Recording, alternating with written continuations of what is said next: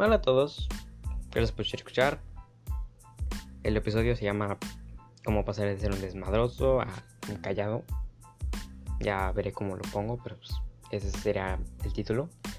Y pues les contaré cómo un kinder era un desmadre. Ahora que no hablo ni socializo, bueno, todo empieza en el kinder. Siendo sincero, no recuerdo mucho, pero sí sé que era un mini desmadre.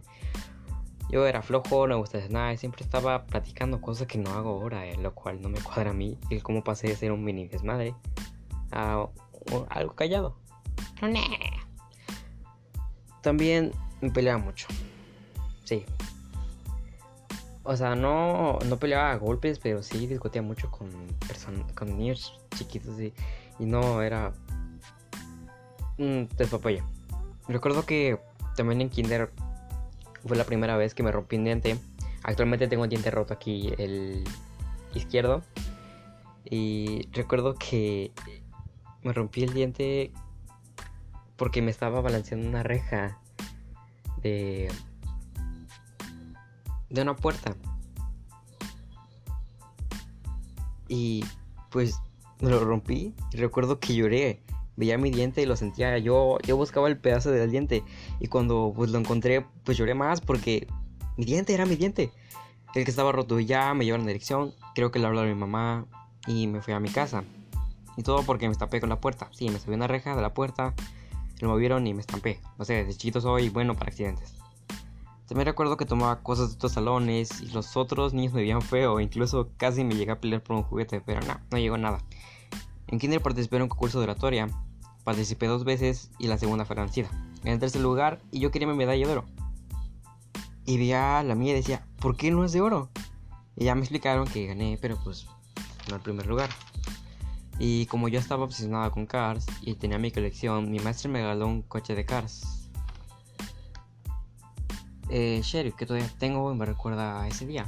Así que tenía tipo pues, un balance entre inteligente y poderoso.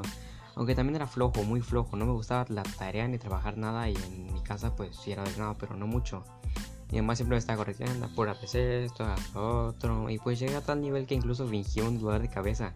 Mi mamá me creyó, incluso sospechó si era verdad, pero nee, sí me creyó. Y todo el día anduve todo pues bien chido y lo he intentado, pero ya no funciona lamentablemente. Cabe recalcar que no recuerdo cuántos años tenía y solo recuerdo lo que hacía. Y pues yo sé que puede que me haya desviado un poco de lo que estaba hablando. Eh.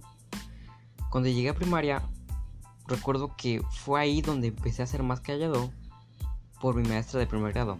Ella me corrigió, de hecho me gritó, porque me puse todo loco. Fue ahí donde ella me corrigió y le agradezco porque si no hubiera hecho eso probablemente no sería la persona que soy hoy y me enorgullece decir que es una persona común. No, no tiene respeto por la autoridad o un ladrón, yo qué sé podría, haber sido cualquier cosa. Y otra de las razones por las que estoy callado es porque siento que mi opinión no es importante y no aporto nada.